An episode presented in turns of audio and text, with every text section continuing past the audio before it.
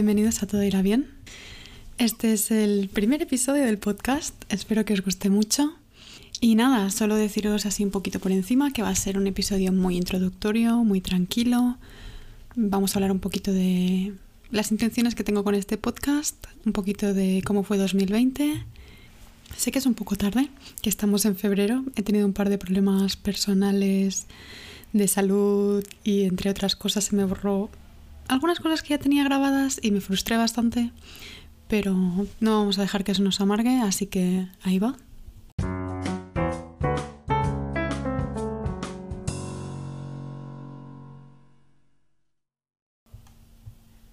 Bueno, voy a empezar por presentarme. Hola, ¿qué tal? Me llamo Ariadna, tengo 21 años, pronto haré 22, me siento un poco vieja, no pasa nada, y soy la creadora del podcast. Em, a ver, tengo que dejar algo muy claro antes de empezar, y es que no soy bajo ningún concepto ni médico, ni psiquiatra, ni psicóloga. Sencillamente soy alguien que, bueno, ha tenido sus altos y sus bajos con la salud mental y que he pensado que si, hablando de mi experiencia o de la experiencia de otros que quieran compartirla, puedo ayudar a alguien, pues así sea. Quiero dejar otra cosa muy clara y es que aunque me voy a informar, no estoy haciendo tampoco la carrera de psicología, así que todos aquellos temas de los que hablemos serán, entre comillas, de forma superficial y dando también nuestra opinión, pero sí, evidentemente será todo información recolectada y de fuentes fiables, evidentemente. Lo que no voy a hacer es simplemente argumentar lo que a mí me parezca, que creo que es muy importante en este sentido. Y también, última cosa que necesito dejar muy clara, no os autodiagnostiquéis a partir de lo que digamos aquí. Si creéis que lo que estamos diciendo os parece que es la situación en la que os encontráis, lo más adecuado es que os dirijáis a, a vuestro médico o que pidáis ayuda. ¿De acuerdo? A ver, no pretendo que salgáis de aquí como si hubieseis estudiado psicología durante cuatro años, os habéis sacado el título. No, pero que con un poquito de suerte yo creo que esto os ayudará para entenderos un poquito mejor a vosotros mismos, a vuestro entorno, a los que os rodean, porque quién sabe, a veces tenemos amigos que han pasado por temas que no han querido compartir en un momento y después de muchos años pues lo hacen y esto os puede ayudar a entenderlos. Espero que este podcast se convierta en un sitio donde os sintáis seguros para compartir vuestras preguntas, dudas, que queráis compartir vuestros sentimientos, cualquier cosa. Así que os dejo ahora el handle de Instagram, que es un poquito complicado, así que lo voy a repetir dos veces. Es arroba todo barra baja irá barra baja bien barra baja podcast. Repito, arroba todo barra baja irá barra baja bien barra baja podcast. O si no tenéis Instagram lo podéis hacer a través de la dirección de correo electrónica siguiente que es pod pod de podcast, POD, todo irá bien, arroba gmail.com. Por otro lado, a través de Instagram estaré leyendo los mensajes que mandáis por privado y los comentarios, así que si queréis comentar alguno de los posts que vamos a ir haciendo a partir de ahora, pues que sepáis que también los vamos a estar leyendo.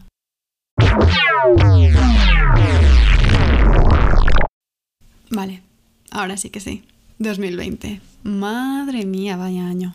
Yo no sé vosotros, pero 2019 para mí al menos fue un año bueno, fue un año lleno de alegrías, con un par de viajes, que yo pensaba, bueno, guau, si esto empieza ya así, los 20 van a ser un gozo. mal, todo mal, todo muy mal. Em, empecé ya 2020 con un catarro horrible que me duró hasta mi cumpleaños, literalmente. Y sí, evidentemente me hicieron una PCR porque se pensaban que tenía COVID, pero no lo fue. Así que todavía sigo sin saber qué era. Em, bueno, todo 2020 estuvo lleno de cosas a nivel de salud, em, que si médico por aquí, que si médico por allá, en fin. De hecho, me acuerdo de cómo empezó el tema del confinamiento y fue muy triste porque nos habían cancelado la última clase ya estaban cancelando clases en otras universidades y yo me fui con una amiga mía de clase. Dijimos, vale, tenemos dos horas libres, ¿por qué no vamos a la biblioteca y vemos una película juntas? porque dijimos, bueno, si van a cancelar las clases presenciales esta última semana de trimestre Luego viene Semana Santa, ya no nos vamos a ver hasta dentro de 3, 4 semanas. Vale, vamos a la biblioteca, nos ponemos a ver la película, nos vamos a casa. Yo esa misma tarde volví a quedar con otra amiga, todas tranquilas, todo bien. Bueno, y no sé bien si fue el día siguiente o el otro que empezó la cuarentena y el confinamiento. Y bueno, claro, mi madre trabajaba y mi padre salía a hacer la compra, yo hacía las clases online y estuve literalmente como 100 días sin salir de casa. En fin, cosas que pasan. Espero que esto vaya un poquito mejor a partir de ahora con la vacuna y tal, aunque no tengo muchas esperanzas de que la gente entienda que por mucho que estés vacunado no significa que estés al 100% protegido. Pero bueno, eso ya es otro tema que dejaremos para más adelante también. El año acabó más o menos bien, yo creo. Si oís un poco de ruido ahora mismo, lo siento. Tengo unos vecinos haciendo obras. He intentado grabar este episodio bastantes veces, así que creo que no se va a oír, pero por si acaso yo os aviso. No sé por dónde iba. Ah, sí. finales de año. Fue bien, finales de año fue bastante bien. Aparte de algunos problemas personales y familiares, estaba bastante bien. Me fui con una amiga a hacer un tatuaje, ella se hizo un piercing, yo ahora quiero otro piercing. Pero sí, acabamos bien el año y no íbamos con esa sensación de, ¡buah! Cuando empiece 2021 todo esto será como una pesadilla, ¿sabes? Empezará 2021 y se habrá acabado. Que es, es algo que casi toda la gente que conozco decía, como cuando acabe 2020 seguro que esto ya estará casi acabado, no sé qué, en plan 2021 empezará muy bien. No tenía esas esperanzas, la verdad, porque digo, mm, viendo cómo está yendo la situación, que la gente se la suda todo, yo no voy a poner mis esperanzas en que 2021 será mejor, prefiero pensar que será una mierda. Y mira, si mejora la cosa, pues eso que me llevo de felicidad, ¿no?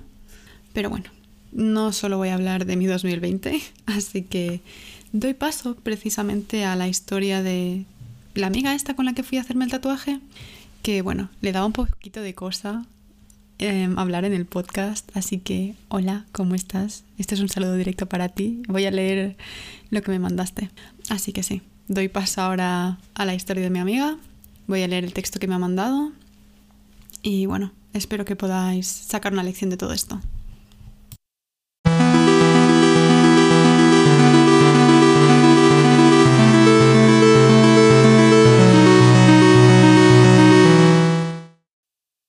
2020, como todos sabemos, ha sido un año de grandes cambios y en mi caso mi vida ha dado un giro de 180 grados.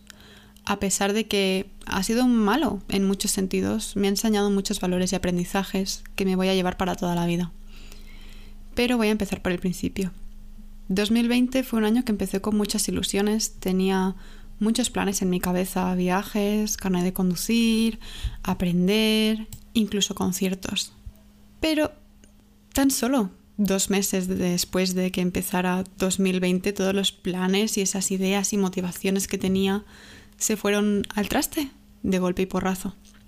Empezaron los miedos, las inseguridades, los temores, el qué va a pasar, a qué nos estamos enfrentando, y todos esos miedos se fueron acumulando en mi interior haciéndose cada vez más y más grandes, hasta que llegó un día en el que simplemente no pude más y estallé y exploté en una palabra, ansiedad. La ansiedad a mediados de marzo y abril fue algo que me afectaba muy pocas veces. Sufría ataques una o dos veces a la semana, pensaba que era normal, que esto iba a pasar con el tiempo, pensaba que iba a irse de la misma forma en que llegó, pero estaba muy equivocada.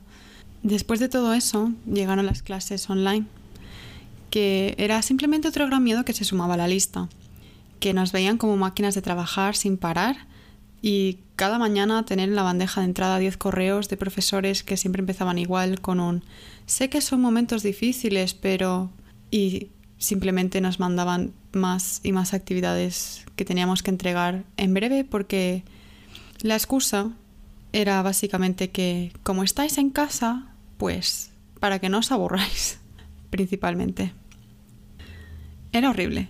Y si me estás escuchando y también has vivido esto, pues seguramente te estarás sintiendo identificado. Fue una época en que no salía de mi habitación. Me acostaba en la misma silla, misma rutina, prácticamente sin haber hablado con nadie durante todo el día y solamente centrada en mis estudios. Me estaba consumiendo muchísimo y se estaba apoderando de mí, de mi salud y lo más importante, de mi salud mental. Finalmente volví a explotar, pero esta vez fue mucho peor. Aquellos ataques de ansiedad de principios de año que, en lo que considero por suerte, sufría uno o dos veces se transformaron en una rutina. Cuando me levantaba solo pensaba en volverme a dormir, solo por no tener que sufrirlos. Y esos sudores, esa incómoda sensación de ahogo, me perseguía, hiciese lo que hiciese. Llegó un día en el que senté a mis padres en las sillas del comedor y les dije, creo que necesito un psicólogo. Ese día lloré muchísimo porque pensaba que los psicólogos eran para la gente que estaba loca, gente que se quedaba sentada en una silla simplemente a escuchar tus penas y chupar del bote con cada visita. Pero no podía estar más equivocada. Por suerte mis padres entendieron la situación, me apoyaron como nunca y me ayudaron a buscar a una persona que me ayudara a salir de ese agujero oscuro. Finalmente llegó el 25 de septiembre ¿Y quién me iba a mí decir que una simple fecha cambiaría tanto en mí? Fue la primera cita que tuve con mi psicóloga. Yo era un manojo de nervios. Yo ya de por sí soy una persona bastante tímida cuando me conocen. Pero ya cuando empiezo a conocer a las personas me abro y todo bien. Pero en mi cabeza no dejaba de dar vueltas a vas a ir a la consulta de una persona que no conoces, vas a estar sola y vas a tener que contar tus problemas a una completa desconocida. Fue una sensación muy extraña, porque a pesar de tener esa sensación, notaba que iba a cambiar algo dando ese paso. Cuando salí, me sentí rejuvenecida, parecía otra persona. Le conté sobre mi ansiedad y otros problemas que he tenido que vivir a lo largo de mi vida. A pesar de que solo le podía ver los ojos por encima de la mascarilla, sentía que estaba entendiendo y empatizando mucho con cada cosa que le decía, y eso me daba una tranquilidad enorme. El primer día fue simplemente introducción, me dio unos ejercicios para poder controlar la ansiedad. Fueron pasando las semanas y poco a poco me fui sintiendo más yo. La ansiedad fue bajando y, bueno, hoy en día puedo decir que todavía la tengo, pero que son en muy pocas contadas ocasiones y que estoy muy segura de que no lo habría logrado sin ella. Hay terapias que se hacen un poco cuesta arriba porque tocamos temas que realmente me afectaron mucho en su momento y siguen afectándome hoy en día pero para eso voy con ella, para que juntas logre superarlo. Sé que muchos de vosotros podéis pensar que el psicólogo es de locos, de gente que tiene problemas y de gente débil. De hecho, yo misma lo pensaba, pero a día de hoy me he dado cuenta de lo equivocada que estaba. Los psicólogos también salvan vidas y deberían de ser igual de apreciados y valorados que cualquier otra profesión, sin discriminaciones ni prejuicios. Así que si estás en una situación similar a la que yo estaba, por favor, no dudes en pedir ayuda si la necesitas o si tienes los recursos económicos para hacerlo. Bueno, esta es la carta de esta amiga de la que os he estado hablando hoy. No voy a dar su nombre por si acaso ella no quiere hacerlo público, pero estoy muy orgullosa de ti y de vosotros, de todos vosotros. Es difícil a veces poner en palabras o explicar a la gente cómo nos sentimos y qué nos pasa, así que si eres de esas personas que a pesar de que te cueste mucho consigues hablar aunque sea con una sola persona, estoy muy orgullosa de vosotros. Es complicado, no lo voy a negar a mí misma. A veces me ha costado mucho hablar con gente sobre mis problemas personales, eso que me pasaba por la cabeza, que no me dejaba dormir o que no me dejaba descansar. También con respecto a lo que comenta mi amiga, es muy importante pedir ayuda. Si ves que no puedes avanzar, si ves que todos esos esfuerzos que haces no sirven para nada o no te ayudan, pide ayuda. Es difícil, es muy difícil pedir ayuda. A mí me costó mucho hablar también con mi madre. De hecho, justo hace poco fui a mi primera sesión con un psiquiatra para que me derivara a un psicólogo y me costó muchísimo primero hablar con mi madre. Fue difícil porque sentarla en la mesa y decirle, oye, que todo esto es como me siento y sé que necesito ayuda y que si no la pido voy a acabar muy mal o que no voy a poder seguir para adelante como debería. Me costó mucho, pero al final ella lo entendió porque ella al principio era muy... No, tú estás bien, no necesitas a nadie, no, no te hace falta ir al psicólogo, no sé qué. Como que todo era mucho una exageración. Y precisamente el viernes pasado, el viernes 10 y algo, 19. Cuando fui a esa primera sesión con la psiquiatra y le conté todo lo que me pasaba, lloré muchísimo, pero muchísimo. Y me sentía un poco estúpida por estar llorando allí. Pero cuando salí me sentí como que me había sacado un peso de encima. No por el hecho de que yo, por ejemplo, con esta amiga sí que hablo a veces de algunos problemas, los compartimos y nos damos apoyo y miramos qué soluciones tiene un problema. Pero no sé, tener a un profesional con el que puedes hablar y que está ahí como, bueno, y si buscamos esto o hacemos esto o deja de contentar a los demás. Todas esas, no afirmaciones, porque no son en sí afirmaciones, pero todas esas opiniones, por así decirlo, todas esas, todos esos comentarios para mejorar, como que te los tomas un poquito más en serio también. Así que es lo que está comentando mi amiga. Si sentís que estáis en una situación en que realmente necesitáis ayuda, insistid todo lo que tengáis que insistir. Y si, por ejemplo, es algo que, que sabéis que necesitáis ayuda, que la queréis pedir y os da miedo lo que pueda pensar vuestra familia o vuestros amigos, primero de todo, si vuestros amigos son la mitad de inteligentes que vosotros, entenderán que ir al psicólogo no es malo, que de hecho es bueno para tu salud, es bueno para tu felicidad, es bueno para estar bien. Y segunda, tenéis que entender que los médicos están en la obligación de no compartir información. Es decir, ellos no, por mucho que vaya tu familia, no pueden decir tus padres, eh, quiero saber si mi hijo está yendo a tal. No pueden decirlo. En principio, si eres menor de edad, entonces ya no sé tan bien cómo va el tema legal en ese aspecto, pero si eres mayor de edad, vives con tus padres y aún así no quieres que se enteren, pues que sepas que no pueden decirlo. Los médicos no pueden dar información. Que todo esto ya lo sabéis, pero yo lo comento por si acaso. Y ahora vamos a pasar a hablar un poquito de distracciones y qué hacemos para airearnos un poco y cambiar de aires. Voy a empezar por la historia de esta misma amiga, que de hecho, la historia, bueno, no es la historia, es lo que ha aprendido a hacer para desahogarse y despistarse un poco. Voy a empezar por lo que ella me ha mandado.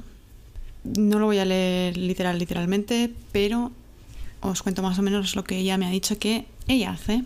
Dice, para distraerme hago lo que me dijo mi psicóloga, que es que, por ejemplo, cuando llevo todo el día en la habitación con las clases y los deberes y me estoy estresando un poco, salgo de la habitación, lo primero y lo más importante, para cambiar de aires y cambiar del ambiente.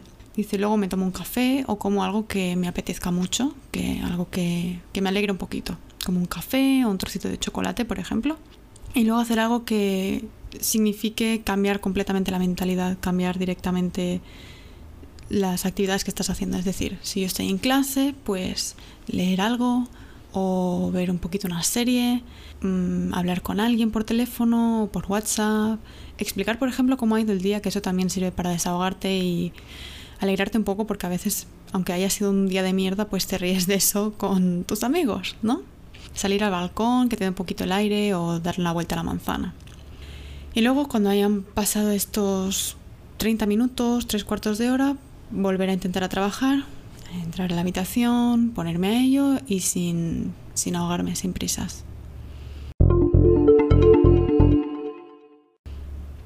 Bueno, me parece que es un método muy bueno. Yo desde luego lo aplico a veces cuando ya me estoy agobiando. Cojo y cuando hacen la pausa de clase, que son cinco minutos realmente, pues salgo y me voy, me preparo un té o doy una vuelta, saludo a Sirius, mi conejo, le digo hola, ¿qué tal estás? Le hago un mimito y nada, me vuelvo a la habitación a seguir con la clase. Pero esos cinco minutos la verdad es que los agradezco un montón y es difícil ahora porque es como, como las clases son online, yo no sé vosotros, pero yo me paso casi todo el día en casa, realmente. Me levanto, desayuno en la cocina o en mi habitación a veces incluso y ya me siento a hacer clase.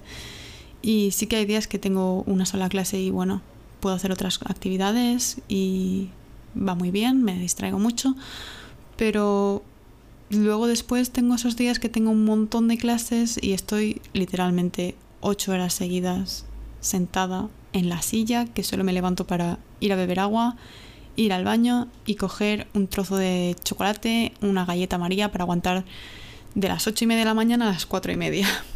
Así que sí, distraerse en ese sentido de levantarse de la silla está muy bien. Si tenéis el tiempo para hacerlo, hacedlo. Si no estáis en situación de ser estudiantes y estáis trabajando en un sitio, también tenéis media hora de descanso si trabajáis, me parece que son 7 u 8 horas.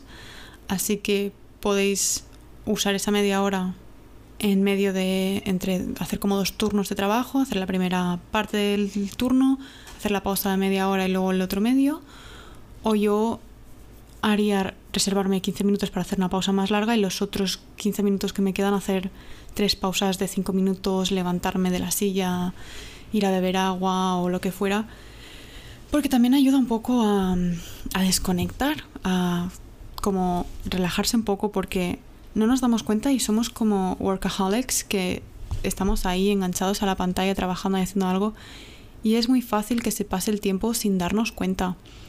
A veces he estado en situaciones que, pues eso, las ocho horas de clase y se me han pasado sin darme cuenta y cuando me levanto las piernas me duelen de estar sentada.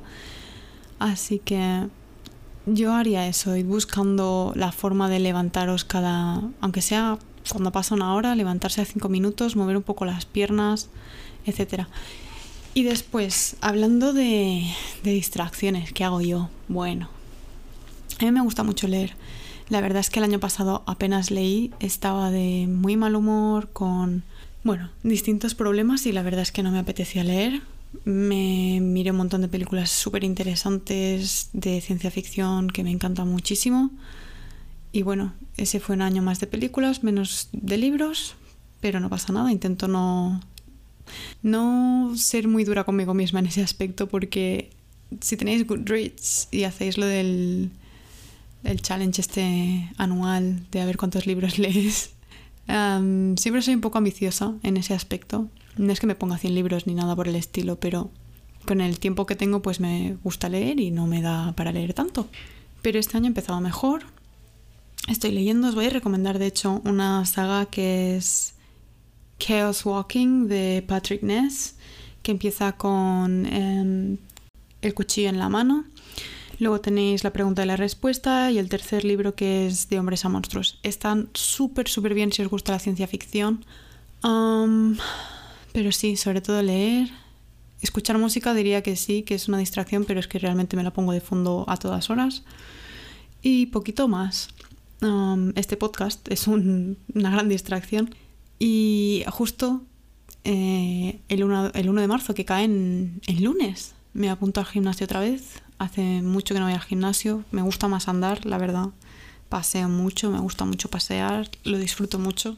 Pero bueno, voy a intentar eso, ir al gimnasio y que pienso que eso es una cosa que no se, no se habla suficiente y quisiera hablar ahora un poquito, muy por encima, y hablaré más en un episodio del podcast que haré concretamente para esto. Pero el deporte va muy bien para la cabeza, para despejarte y está comprobado que hacer deporte pues puede ayudarte a mantener una mejor salud mental. Y eso es una de las cosas que quiero incorporar en este año me había esperado hasta ahora porque de hecho me iba a apuntar a mediados de febrero, pero como estaban así que no sabían si cerraban o no los gimnasios, dije, bueno, me espero un poquito y si no me apunto en marzo, no pasa nada. Así que sí, y pienso que si tenéis los recursos económicos para apuntaros a un gimnasio, hay muy, muy, muy económicos. Si estáis en ERTE o en el paro, buscad gimnasios municipales porque hacen, están en lista de espera, pero hacen unas listas en que llevas la documentación, te apuntan y me parece que te sale, al menos en Barcelona, te sale un 50% de la tarifa que tú elijas. Es decir, si la tarifa es, yo qué sé, la de mañanas y la de mañanas son 30 euros al mes, pues te costará 15. Y creo que también te iría muy bien si estás en paro o ERTE tener esta distracción de ir al gimnasio, hacer unas actividades, nadar, hacer ejercicio, te mantiene la cabeza ocupada y lo que decíamos, ayuda a mantener una mejor salud mental, te mantienes a tú mismo en forma, que parece que no, pero si, por ejemplo, yo que sé, tampoco estás súper en forma y empiezas a ir al gimnasio, te pones un poquito más en forma, tú a ti mismo te ves mejor que, quiero aclarar, todos los cuerpos son bonitos, ¿vale? Estés en forma, no estés en forma, estés más delgado, estés menos delgada, no importa, ¿vale?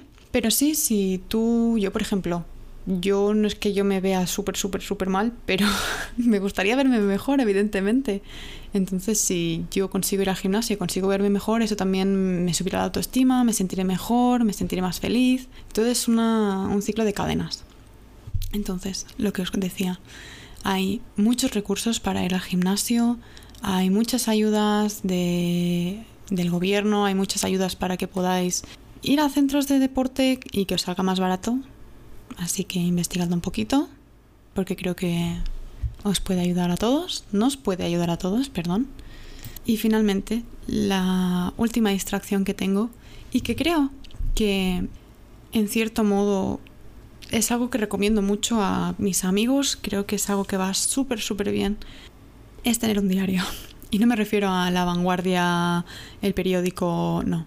Me refiero a un diario de, escribir, no el bullet journal que se lleva ahora, que te organizas el mes, que si eso te va bien a ti para mantener las cosas en un orden y, organizarte la semana y eso te desestresa, hazlo. Hazlo porque de eso se trata, ¿no? De estar menos estresados, de estar menos agobiados. Lo que yo hago, sin embargo, es cada año empiezo una libreta, o si un año he escrito muy poco, pues sigo con esa libreta. Evidentemente, lo que pasa es que he llegado a un punto que uso una libreta por año escoger una libreta cualquiera, pero una libreta que os guste. Es decir, a mí, por ejemplo, me gustan unas que son de, de arte, que son muy baratitas, valen 3 o 4 euros, que el papel es súper grueso, puedes pintar con acuarelas, rotuladores, lo que quieras. Y les pinto la cubierta, la decoro, y entonces es como, es mi libreta, es bonita, a mí me gusta y me hace ilusión escribir en ella. Entonces, buscad una libreta en la que... ¿Se me va la voz? Perdón buscad una libreta en la que os haga ilusión escribir o dibujar o lo que sea. Entonces, eso, empezar a escribir cuando estás mal, pues ¿por qué estás mal? Cuando estás bien, ¿por qué estás bien? Pegar, bueno, esto es lo que yo hago, haced lo que vosotros queráis, ¿eh? Pegar, pues yo pego, por ejemplo, tickets. Un día que me lo he pasado muy bien, que me he ido al Tibidabo con una de mis mejores amigas, pues pego el ticket, pego la pulsera, si he hecho alguna foto la pego también. Y eso luego me sirve porque, por ejemplo, cuando ya estoy en un día más neutro o más calmada, vuelvo a, por ejemplo, uno de esos días malos y me lo leo. Y lo tomo en, en otra perspectiva, pienso, ¿te fue tan malo realmente? ¿Fue que yo estaba de mal humor? ¿Era el síndrome premenstrual? ¿Era... qué era? ¿Sabes? Así que, bueno, sí, eso me sirve para eso, para reevaluar situaciones de mi vida o que algo en algún momento sí que fue súper desastroso para mí y que, bueno, pues ahora me lo miro distinto. Digo, bueno, en ese momento eso sí que era la peor cosa que me había pasado, pero es que ahora me han pasado cosas peores, así que eso no fue para tanto.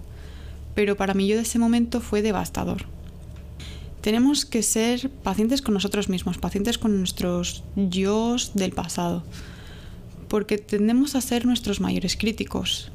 Claro, Mm, yo no sé vosotros, pero yo a veces me voy durmiendo y pienso, eso que hice hace tres o cuatro años, madre mía, no sé qué, o eso que me pasó la semana pasada, vaya mierda. Y es problemático en cierto punto que volvamos tanto al pasado, pero para criticarnos a nosotros mismos. Es decir, soy consciente que en el pasado yo he mirado cosas que había escrito con 15 años, por ejemplo, que en ese momento realmente me rompían y, me hacían añicos. Y, lo leía y decía, bueno, va, qué quejica, no sé qué. No, jamás. Nunca más me trato así con yo del pasado. Intento comprender por qué yo podía ver esas cosas de esa manera, qué más cosas me estaban pasando en ese momento. Y lo que consigo es que al darme cuenta de esos aspectos ahora cuando tengo un problema, en lugar de volver a ese problema dentro de tres años, lo miro a la semana o lo reevalúo y digo, bueno, vale, todo esto es lo que me ha pasado, he actuado así de esta manera porque me ha pasado esto y esto otro y además eso. Y entonces ya no soy tan crítica conmigo misma. Vosotros podéis coger estos diarios y hacerlos como os dé la gana. O sea, realmente no hace falta que que escribáis si no os gusta escribir. No hace falta que peguéis tickets de compra o mierdas como hago yo, ni pegatinas ni nada. Pero, por ejemplo, mm, a alguien que le guste más dibujar, no hace falta que dibujéis súper bien, que seáis artistas, para nada. Pero, por ejemplo, un día estás súper estresado, súper agobiado, dibuja. ¿Cómo se te presenta esa ansiedad? No sé si me explico. Pero describirla no hace falta ser solo escribir con palabras cómo te sientes en un momento. Puede ser pintar lo que en ese momento tú sientes en tu corazón o en tu cabeza. Puedes hacer un collage de, yo qué sé, por ejemplo, en un momento sientes muchísima rabia, pues coges imágenes que para ti representan la rabia y las pones todas juntas. No hace falta solo que un diario sea escribir. Tiene que ser un sitio para vosotros para reflejar vuestras emociones, para expresaros y para liberaros. No me voy a alargar mucho más porque me estoy enrollando como una persiana, pero resumen de actividades, que son beneficiosas para vosotros, para vuestra salud mental y para estar tranquilos. Desconectar de tanto en tanto, seáis estudiantes, trabajadores, lo que sea, cinco minutos de descanso, levantar las patas, andar un poquito, ¿eh? que circule la sangre, tomarse algo que nos apetezca y volver con tranquilidad. Eh, deporte, escribir, leer, ver una serie, pintar, realmente cualquier actividad que rompa ese, esa rutina, ese rato que estáis ahí R con el ordenador o con lo que estáis trabajando, cualquier cosa que lo rompa un poquito, que os permita desconectar esos cinco minutos, no hace falta que sea más, ¿vale? O media hora, el tiempo que os podáis tomar para vosotros mismos, para relajaros. Meditación también es un, elemento que se me ha olvidado comentar, pero yo, por ejemplo, a veces tengo un insomnio increíble que no puedo irme a dormir hasta las 3 de la mañana porque estoy con los ojos abiertos que parece que haya dormido 24 horas seguidas. ¿Qué hago? Me pongo una meditación guiada en YouTube o en Spotify, por donde sea, me la escucho y a los 10 minutos acabo dormida con el móvil en la mesita de noche porque es que a mí al menos me ayudan a relajarme un montón. Así que podéis probarlo también, meditaciones guiadas o meditaciones si sabéis cómo funciona una meditación, pues sin guía, como os apetezca realmente.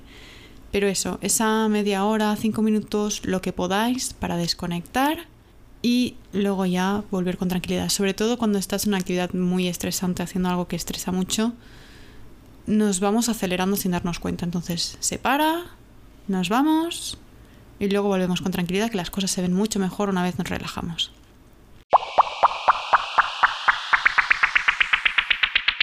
Este ha sido el primer episodio del podcast. Estoy muy contenta. Me he enrollado un poco, pero bueno, espero que os haga mucha ilusión. Voy a estar grabando más. Así que bueno, no sé realmente todavía con qué frecuencia voy a publicar porque esto está dependiendo ahora mismo de mi situación en casa y mi situación académica, pero eso, que voy a ir subiendo con tanta regularidad Dios mío, ¿qué me pasa hoy? Como pueda. Y nos vemos muy pronto con el próximo episodio. Todo irá bien. Tomaros la vida con calma en la medida que podáis. Y que espero que seáis muy muy felices y que tengáis un buen fin de semana. Nos vemos pronto.